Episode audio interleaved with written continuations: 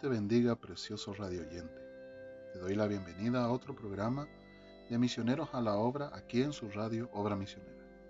Soy su hermano Héctor Roja y te saludo en el precioso y poderoso nombre de nuestro Señor Jesucristo, agradeciendo a Dios la oportunidad que me da de compartir contigo la bendita palabra de Dios, esperando y confiando firmemente que esta será una verdadera bendición para tu vida como lo fue para la mía.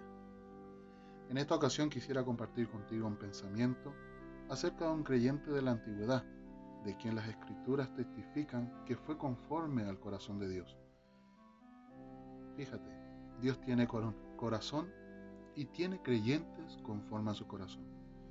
Este precioso creyente de quien a quien me refiero fue David, y comúnmente lo conocemos como el rey David.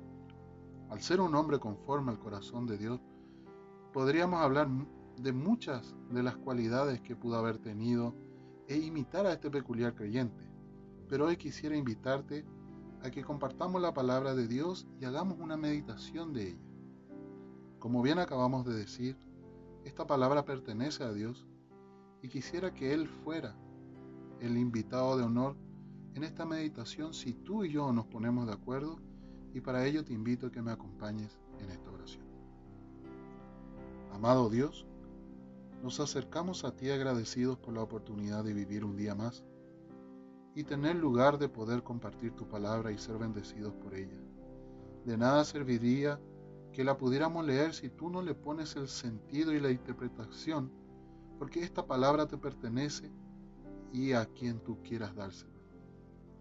Por fe y a través de los méritos de Jesucristo, nos acercamos a ti, confesamos nuestra insuficiencia, de siquiera poder estar en tu presencia.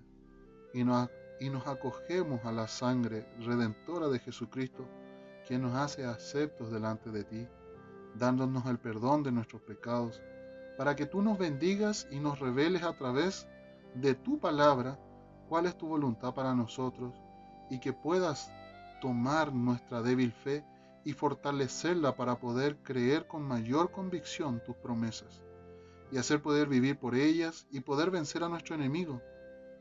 Y nosotros tendremos el cuidado de darte a ti todo honor y gloria y de oír y de creer toda tu palabra. Te lo pedimos en el nombre de nuestro Señor Jesucristo. Amén.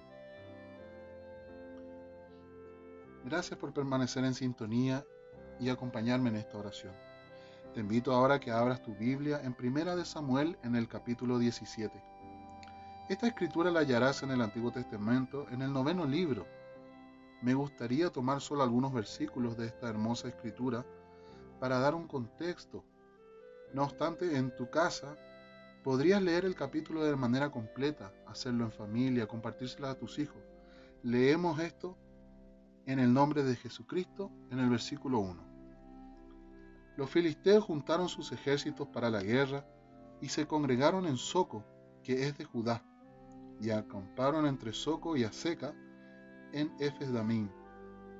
También Saúl y los hombres de Israel se juntaron y acamparon en el valle de Ela y se pusieron en orden de batalla contra los filisteos. Fíjese, fíjese, amado oyente, que los hombres de Israel se juntaron y se pusieron en orden, en una orden de batalla ante el enemigo. No obstante, sigamos observando la siguiente situación. Salió entonces del campamento de los filisteos un paladín, el cual se llamaba Goliat, de Gad, y tenía de altura seis codos y un palmo. Y se paró y dio voces a los escuadrones de Israel, diciéndoles, ¿Para qué os habéis puesto en orden de batalla? ¿No soy yo el filisteo y vosotros los siervos de Saúl?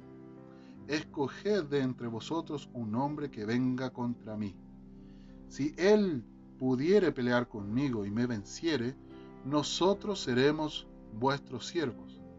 Y si yo pudiere más que él y lo venciere, vosotros seréis nuestros siervos y no serviréis. Y añadió el filisteo, hoy he desafiado al campamento de Israel, dadme un hombre que pelee conmigo. Y oyendo Saúl y todo Israel estas palabras del filisteo, se turbieron, se turbaron y tuvieron gran miedo. Ahora escuchen, escúchenme hermano, estaba en orden de batalla, e, estos israelitas estaban en orden de batalla según el razonamiento humano. Ellos se habían preparado siguiendo el entrenamiento militar. No obstante, se habían olvidado la orden de Dios. Lo veremos más adelante por qué. Ahora, fíjese que Goliat dijo que ellos eran siervos de Saúl. No te olvides, amado oyente, amado oyente, y a la primera pregunta que quisiera hacerte es, ¿quién es tu Señor? Continuemos. Entonces habló David a los que estaban junto a él diciendo, ¿qué harán al hombre que venciera a este filisteo y quitare el oprobio de Israel? Porque ¿quién es este filisteo y circunciso para que provoque a los escuadrones del Dios viviente? Fíjense David, cuando se presentó este filisteo, él dijo que estos israelitas eran siervos de Saúl. No obstante, hay aquí un creyente que dice que estos escuadrones pertenecen a Dios. De ahí la pregunta, ¿quién es tu Señor? Tú perteneces a una organización, a un sistema, sigues a un hombre o tu Señor es Dios. David sí sabía quién era su Señor y a quién pertenecía este ejército. No a un hombre, no a una religión, no a un sistema, sino al Dios viviente. Ahora en el versículo 31 dice, fueron oídas las palabras de David, las palabras que David había dicho, y las refirieron delante de Saúl, y él lo hizo llamar, él lo hizo venir. ¿ven? Y David dijo a Saúl, no desmaye el corazón de ninguno a causa de él. Tu siervo irá y peleará contra este filisteo. Ahora fíjense la respuesta de Saúl. Dijo Saúl a David, no podrás tú ir contra aquel filisteo para pelear con él, porque tú eres muchacho y él un hombre de guerra desde su juventud. Fíjense, eh, Saúl había mirado a David con los ojos naturales, ¿ve? Ahora David responde a Saúl, tu siervo era pastor de las ovejas de su padre, y cuando venía un león o un oso y tomaba algún cordero de la manada, salía yo tras él y lo hería, y lo libraba de su boca, y si se levantaba contra mí, yo le echaba mano de la quijada, y lo hería y lo mataba. Fuese león, fuese oso, tu siervo lo mataba, y este filisteo incircunciso será como uno de ellos, porque ha provocado al ejército del Dios viviente. Añadió David, Jehová que me ha librado de las garras del león y de las garras del oso, él también me librará de la mano de este filisteo. Y dijo Saúl a David, ve y Jehová esté contigo. Frente a, a semejante testimonio, Saúl no tuvo otra alternativa que enviar a David y desearle y bendecirle y decirle que Jehová estuviera con él. Dios añada bendición a esta parte de la lectura de su palabra. No obstante, quisiera llamar su atención a esta declaración de David. Jehová que me ha librado de las garras del león y de las garras del oso, él también me librará de la mano de este filisteo. Ahora, más oyente, me gustaría compartir contigo la siguiente pregunta. ¿Por qué razón David tuvo la seguridad de que Jehová lo libraría de la mano de su enemigo? Me gustaría que tomaras un tiempo y medites en esto y retengas tu respuesta. Mi deseo no es emitir un juicio de ella, sino poder compartir contigo un sentir que Dios colocó en mi corazón para que, eh, en mi corazón, que para mí fue de mucha bendición y al hacerlo espero que también sea una bendición para ti. Al asumir que David era un israelita, podríamos decir que David creía en Jehová. No obstante, mucha gente dice que cree en Dios, pero no es, no es capaz de enfrentar a su enemigo y tener la certeza de vencer. Vemos de una manera cotidiana que Dios nos ayuda a enfrentar distintas situaciones. No obstante, a veces se presenta una situación a la cual no tenemos certeza de poder enfrentar y vencer a ese enemigo. Nos vemos la obligación de posponer ese enfrentamiento, cargar con ello o mantenerlo en oculto. No importa cuál sea tu situación o el enemigo a quien debas enfrentar, me gustaría que me prestes de tu atención a la palabra del Señor y juntos podamos ser bendecidos. Ahora, si usáramos el conocimiento y el razonamiento para enfrentar a nuestros enemigos, nuestra mente nos dirá, lo que, lo, que el doctor ha dicho no puede, no puede ser cambiado. Lo que la ciencia dice es irrefutable.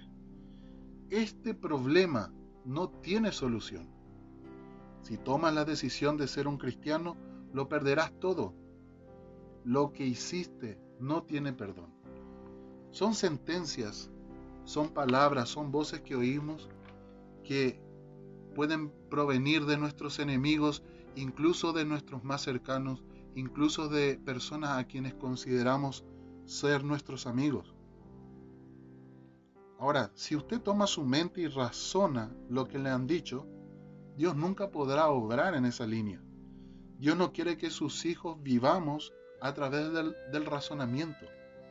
Él quiere que vivamos por medio del Espíritu Santo que está en nuestra alma, que le dice no a cualquier razonamiento que es contrario a la palabra de Dios. Si viviéramos a través del razonamiento, pondríamos límite a un Dios que testificamos que es todo poder, es todo amor, es todo perdón. Si testificáramos y creyéramos que la sangre de Cristo puede perdonar todo pecado, pero decir esto que yo cometí no, no lo puede perdonar, no tiene remedio, no tiene solución lo que acabo de hacer, entonces estamos confesando una cosa y al rato la estamos invalidando con nuestros mismos pensamientos, con nuestro razonamiento humano. Dios no quiere que sus hijos vivan a través del razonamiento. Él es un Dios todopoder. Él es un Dios que puede cambiar todas las cosas.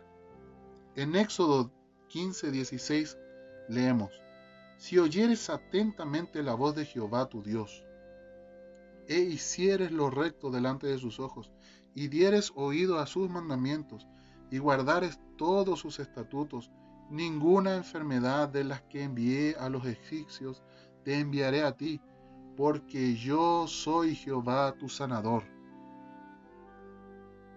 Gloria a Dios. Gloria a Dios. Otra promesa en Isaías 43, 3 al 5 dice, Pues yo soy tu Señor, tu Salvador, el Dios Santo de Israel. No somos siervos de Saúl, no somos siervos de un sistema, no somos siervos de un hombre, somos siervos. Él, pues yo soy tu Señor, tu Salvador, somos siervos del Dios Santo de Israel. Yo te he adquirido, te he dado como precio de rescate a Egipto, a Etiopía y a Sabá, porque te aprecio, eres de gran valor y yo te amo para tenerte a ti y para salvar tu vida, entrego hombres y naciones. No tengas miedo, pues yo estoy contigo. ¿Por qué decimos que los hijos de Israel estaban en un orden, en, un perfecto orden de batalla, pero según las reglas de la guerra, pero no estuvieron de acuerdo al orden de Dios, porque ellos se olvidaron de estas promesas? Jehová había dicho, no tengas presente la cantidad de tus enemigos, no cuentes sus carros, sus números, porque yo pelearé por ustedes. Pero Israel se había olvidado de que Jehová pelearía sus batallas. Ahora fíjese, amado oyente, cuando la palabra de Dios dice que es así, no hay nada en el mundo que se pare en su camino. Entonces cuando usted cree eso, entonces usted se está poniendo del lado correcto de Dios. Se está poniendo al grado que puede pedir lo que quiera y le será dado. Porque no hay nada que se interponga allí. No hay ningún razonamiento. Deseche su razonamiento. Solo es un obstáculo para su camino. Haga su mente a un lado y diga lo que Dios dice que es la verdad. Y eso solamente puede venir de adentro, del corazón, no de su mente, no de su intelecto. Ahora, si una iglesia dice haz esto, otra, otra iglesia dice haz aquello, ¿cómo puede una persona saber qué hacer? Unos dicen una cosa y el otro dice y otros dicen otra. Pero yo le digo, mi amado hermano, hay un lugar donde no hay ningún sonido incierto. Eso es en la Biblia, la palabra eterna de Dios. Es el Evangelio y el Evangelio es el poder y la demostración del Espíritu Santo puesto en acción. Gloria a Dios. Aleluya. Ahora fíjense, Jesús estando aquí en la tierra, él sabía dónde estaba parado. Él sabía quién era él y dijo, tengo poder para poner mi vida y tengo poder para volver a tomarla. No hay ninguna incertidumbre acerca de eso. Yo lo tengo. Aleluya. Tengo el poder. Sí, Señor. Nadie podría detenerlo. Jesús conocía quién era Él. Cualquier hombre o mujer que ha nacido del Espíritu de Dios sabe dónde está parado, sin importar qué suceda o cuántos digan sí o no. Él sabe dónde está parado. Ahora, volviendo a David y llegado el momento de la batalla y de enfrentar al enemigo, Fíjese el orden que guardó este creyente. Seguimos en 1 Samuel, en el capítulo 17, versículo 42. Y cuando el filisteo miró y vio a David, le tuvo en poco, porque era muchacho y rubio y de hermoso parecer. Y dijo el filisteo a David, ¿soy yo perro para que vengas a mí con palos? Y maldijo a David por sus dioses. Luego dijo luego el filisteo a David, Ven a mí y te daré, y daré tu carne a las aves del cielo y a las bestias del campo. Amado hermano, fíjese en este enemigo. Tu enemigo siempre te tendrá en poco, y no esperes que con eso él tenga alguna compasión. Su único objetivo es destruirte. Las drogas, el pecado, tu mala manera de vivir no harán otra cosa que solo destruirte. Tu razonamiento te dirá que es que es que eso es verdad. Aún tus amigos, tu propia familia o incluso tus líderes. Fíjese en el versículo 33. Dijo Saúl a David, no podrás tú ir contra aquel filisteo para pelear con él, porque tú eres muchacho y él un hombre de guerra de su juventud. Ahora, veamos a David frente a su enemigo. Entonces dijo David al filisteo, tú vienes a mí con espada y lanza y jabalina, mas yo vengo a ti en el nombre de Jehová de los ejércitos, el Dios de los escuadrones de Israel, a quien tú has provocado. Jehová te entregará. Fíjense en esta expresión. Jehová te entregará hoy, hoy en mi mano, y yo te venceré. Y te cortaré la cabeza y daré hoy los cuerpos de los filisteos a las aves de los cielos y a las bestias de la tierra, y toda la tierra sabrá que hay Dios en Israel. Y sabrá toda esta congregación que Jehová nos salva con espada y con lanza, porque de Jehová es la batalla, y Él os entregará en nuestras manos. Gloria a Dios. Qué fe, qué convicción, qué tremenda profecía. Primero habló el enemigo, pero tú tienes una palabra más certera tú tienes una promesa del Dios viviente, de ser, tú tienes la promesa de ser un vencedor. David no se paró en sus habilidades, él ni siquiera tuvo en cuenta su razonamiento. Él enfrentó a su enemigo en el nombre de Jehová de los ejércitos, Dios de los escuadrones de Israel, no de los siervos de Saúl, sí de los escuadrones de Dios a quien este enemigo ha provocado. David en la posición de ser un hijo de Dios declara a su enemigo, Jehová te entregará hoy en mi mano y yo te venceré. La obra la hará Dios, pero tú serás el vencedor. No mañana, amado hermano, no dentro de un mes, será hoy. Hoy Dios quiere darte tu victoria. Esa es su voluntad no en un mes más. Hoy es el momento de actuar. Hoy es el momento que tomes una decisión, pero ten en cuenta, amado oyente, no lo harás tú. Jehová te entregará a tu enemigo en tus manos y lo vencerás. Yo te puedo testificar, me vi enfrentado a un, a un enemigo al cual yo no podía vencer, al cual estuve cargando por meses, afectando mi vida, afectando el gozo de mi salvación, afectando a mi entorno. Fue tal mi condición que caí en una depresión sin darme cuenta. Esta condición luego se convirtió en un malestar. pasó a ser un enojo constante y luego siguió creciendo hasta convertirse en una ira. Al verme impotente frente a este enemigo, clamé a Dios con todo mi corazón y pedí de todo corazón que Él pudiera librarme de esta condición. Después de derramarme en su presencia, sabía que Él tenía el poder para tomar mi situación y volverla a mi favor. Solo tenía que esperar su tiempo. Y créame, precioso oyente, Dios no quiere que tú pierdas un momento más de tu vida. Sin que Él pueda hacer algo por ti. Y Él tiene todo el poder y se place en demostrarlo. Él dijo, yo tengo poder para tomar mi vida y volver a tomarla. Toda potestad me es dada en el cielo y en la tierra.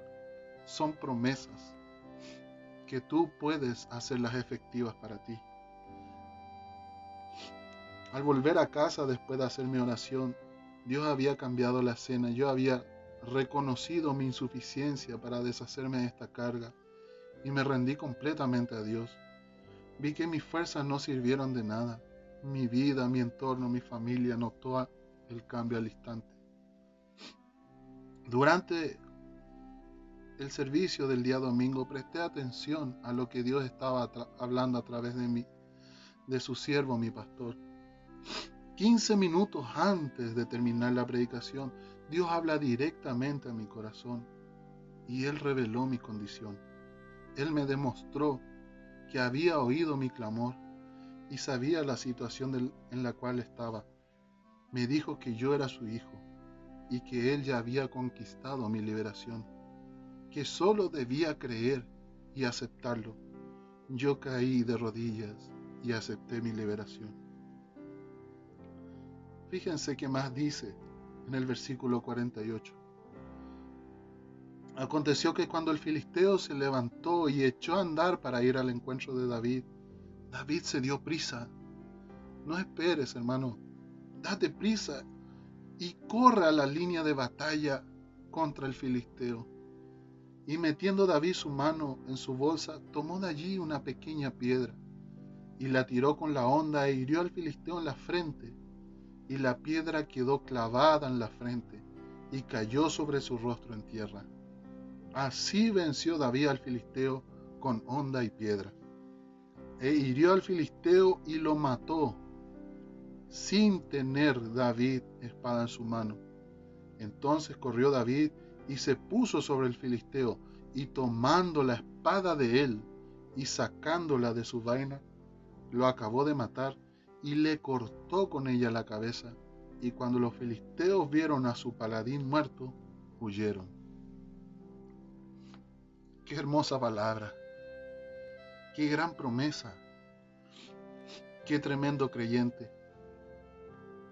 Ahora fíjense, no fue David.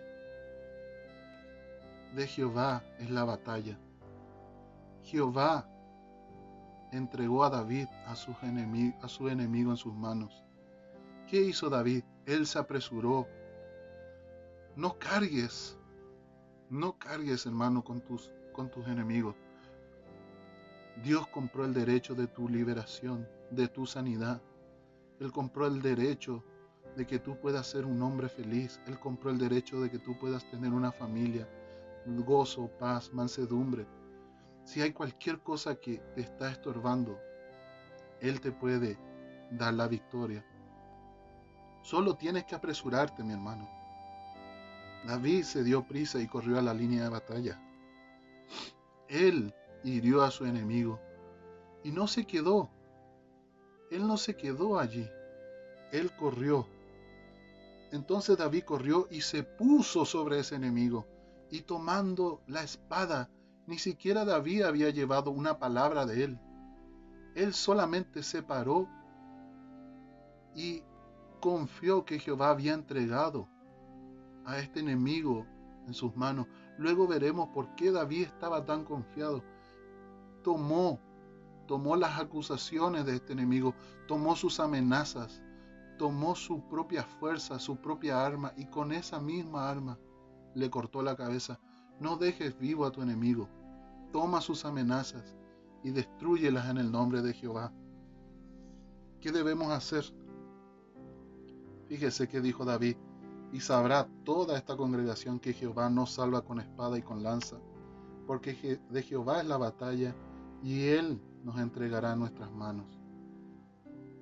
Sí, mi hermano, debemos tener cuidado de entregarle a Dios todo el honor y la gloria, porque de Jehová es la batalla. No hay nada que yo pueda hacer por usted. No hay nada que alguien más pueda hacer para que usted venza a ese enemigo. Ningún hombre, sistema, religión o iglesia, solamente de Jehová es la batalla. Por tanto, al Rey de los siglos, inmortal, invisible, al único y sabio Dios, sea honor y gloria por los siglos de los siglos. Volviendo a la pregunta, ¿por qué razón David tuvo la seguridad de que Jehová lo libraría de la mano de su enemigo? Fíjense, David actuó de la mejor manera posible, confiando, creyendo en Dios. Él hizo todo lo que un fiel creyente haría. ¿Pero por qué? Hay una expresión que me, que me encanta oír decir a mi anciano pastor cuando se refiere a un capítulo particular de la Sagrada Escritura. Si hay un capítulo 17, debería haber un capítulo 16. Te invito, amado oyente, a Primera de Samuel en el capítulo 16. En el versículo 1 dice así, dice Jehová a Samuel, ¿hasta cuándo llorarás a Saúl, habiéndolo yo desechado para que no reine sobre Israel?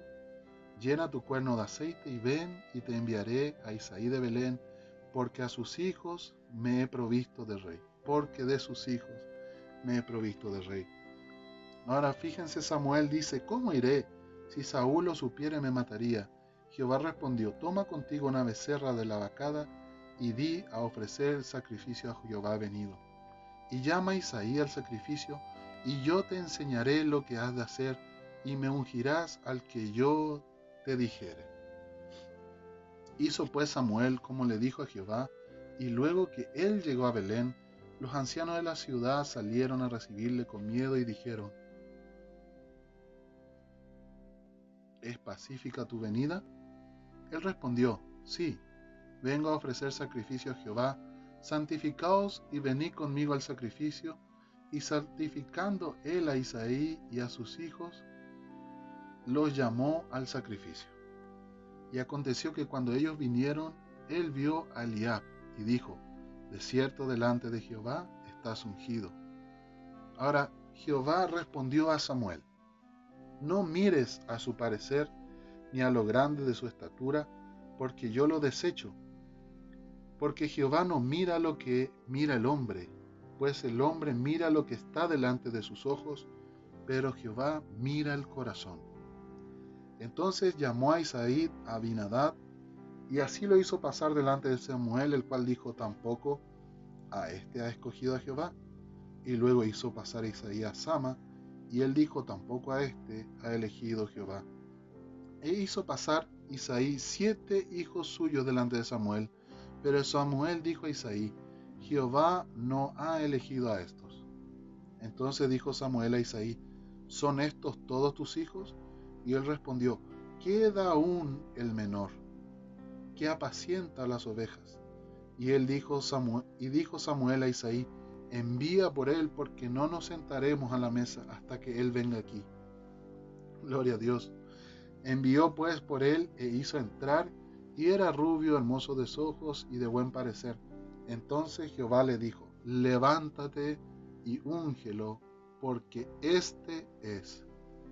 Y Samuel tomó el cuerno del aceite y lo ungió en medio de sus hermanos, y desde aquel día en adelante el Espíritu de Jehová vino sobre David.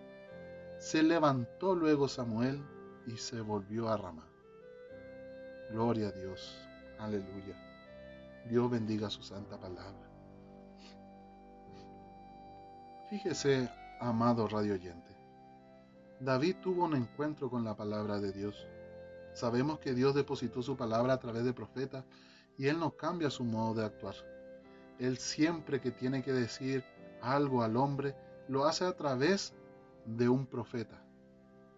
Pero el punto de este pensamiento es que David tuvo un contacto con esa bendita palabra y esa palabra de Dios o ese profeta vino a David con un propósito, ungirlo para un propósito, una unción, una elección para ser rey de Israel.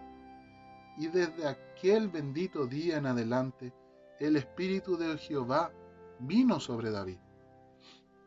David había tenido un encuentro con el profeta y este profeta traía una palabra de parte de Jehová, que él algún día sería rey de Israel. ¿Cómo? ¿Cuándo? David tenía dos alternativas, creer la palabra de Dios y aferrarse a la promesa de que sería rey de Israel, y ni siquiera por su propia elección, sino por la elección de Dios, quien había dicho a Samuel, un rey conforme a mi corazón. Amado hermano, amigo, Dios te escogió según su corazón y hoy te está poniendo delante de ti su palabra. Este es el momento donde tú puedes escoger creer esta palabra y dejar que ella te unja para un propósito. No solo, el Espíritu Santo estará contigo, sino que Él se encargará de librar tus batallas y entregar a tus enemigos en tus manos, si tú así lo puedes creer y rechazar cualquier cosa contrario a la palabra de Dios y vivir por esas promesas. ¿Cuál de las promesas, mi hermano? Todas las que Dios dejó a todos aquellos que tomen estas promesas y la crean y se rindan de tal manera a que Dios pueda obrar libremente en sus vidas. ¿Cuál es tu parte en esto? Creer, rendirte y permitir que Dios obre en tu vida. confesar y profetizar que Dios entregó en tus manos a tus enemigos ¿Cuál enemigo? Incredulidad, duda, miedo, vergüenza de creer y seguir a Cristo, temor a enfrentar a la enfermedad, temor a enfrentar al pecado y desalojarlo de tu vida. Amado hermano, no serás tú el que lo hará. De Jehová es la batalla, pero tú te debes rendirte para que Él pueda obrar a través de ti. Así como David creyó y tomó la promesa de Jehová, que sería rey de Israel, y vivió a través de esa promesa confiando de que, de que Jehová lo libraría de sus enemigos hasta el día que él fuera coronado rey. Él podrá hacer, él podría hacer y vivir sin temor, sabiendo que si Dios era Dios, él guardaría su palabra. Hoy estamos en un tiempo donde esperamos la venida del Señor, donde Él vendría a buscar a los suyos.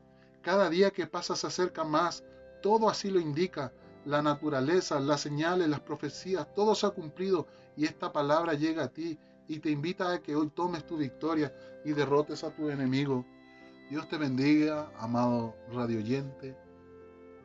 Espero que este mensaje haya sido bueno, este, este testimonio, este pensamiento haya sido bueno para tu vida